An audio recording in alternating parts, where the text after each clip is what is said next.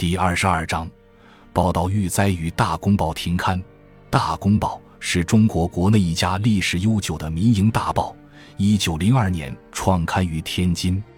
抗战以来，迁往重庆。《大公报》以不党、不卖、不私、不忙为宗旨，长期坚持文人论政的传统，以坚持新闻真实性和对时政发表独立见解著称。重庆是国民政府的陪都，新闻检查格外森严。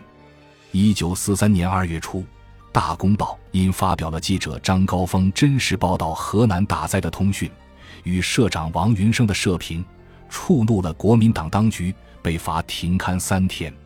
张高峰，一九一八至一九八九，天津芦台（今天津市）人，他文笔犀利，正直敢言。中学时代，就在报上发表文章，鞭挞逃跑将军汤玉麟。抗战爆发后，他参加了平津流亡学生组织的抗日宣传队。一九三八年春，采访过台儿庄战役，并参加范长江领导的国际新闻社和中国青年新闻记者协会。一九四零年秋，他到迁入四川乐山的武汉大学读政治系。兼任《大公报》通讯员。一九四二年十二月，《大公报》派张高峰到河南任战地记者。他从四川途经西安时，就看到成千上万的河南难民蜂拥入陕。到洛阳，又见火车站难民山积，洛阳街头到处是骨瘦如柴的乞丐。他从洛阳南行，经过密县、登封、临汝。保研等县，随处可见灾民扶老携幼，推着独轮车逃荒。在叶县，他住在城的一个寺庙里，详细观察灾情，亲眼看到附近村里的孩子一个个饿死，村民吃了有毒的野菜而全身麻痹浮肿。尤其令他愤懑的是，灾情如此严重，县乡政府还逼着农民纳粮，交不出粮就抓到县政府痛打。还逼灾民卖地抵租。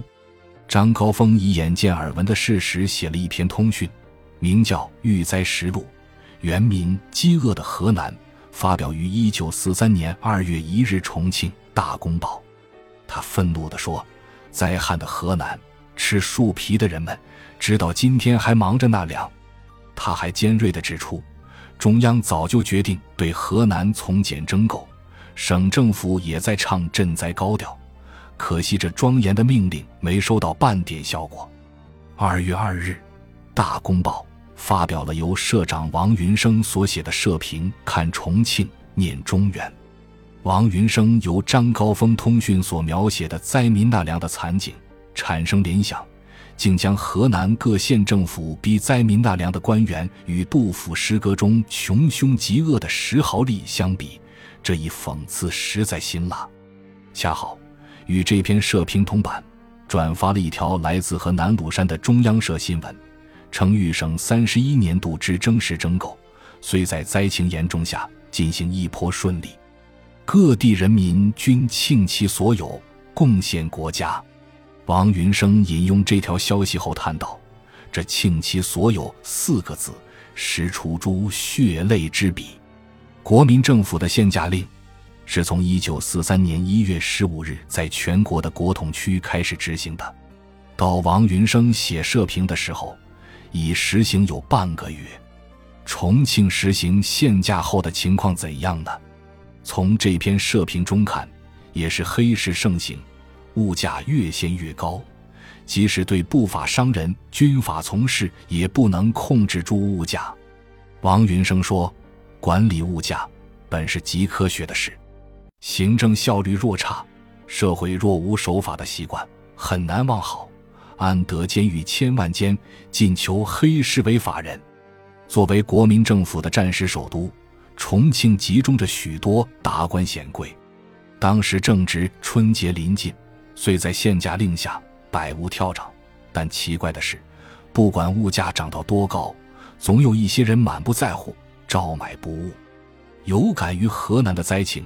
王云生引用了国民政府在限价令中所说的一段话，即根据国家总动员法，战时的国民政府可以无条件征发一切物资来分配分售。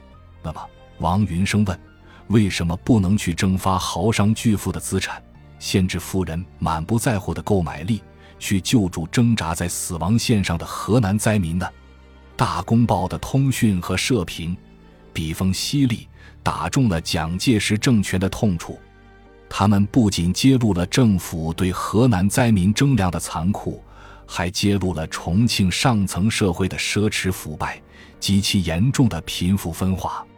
蒋介石本身就是国家垄断集团利益的代表者，让他下令征发富人的财产救灾，这岂不是给他出难题？这就难怪蒋介石读了《大公报》，勃然大怒，竟不顾社会舆论。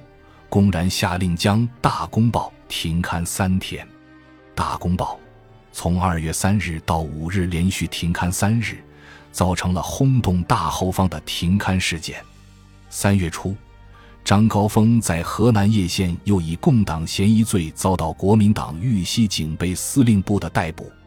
刑讯之后，又押至第一战区司令长官总部，由汤恩伯亲自夜审。因查无实据，改为软禁。他在河南滞留了一年多，直到一九四四年春，日军发动一号作战，汤恩伯部队仓皇溃逃时，才趁机脱身，经历千难万险回到重庆。《大公报》因报道河南大灾而被罚停刊的事件，在中国新闻史上成为一段佳话。二零零二年，在《大公报》百年庆典中。停刊事件被作为这家报纸不畏强权、敢说真话、表达人民心声的最为突出的史实之一，载入《大公报》百年史册。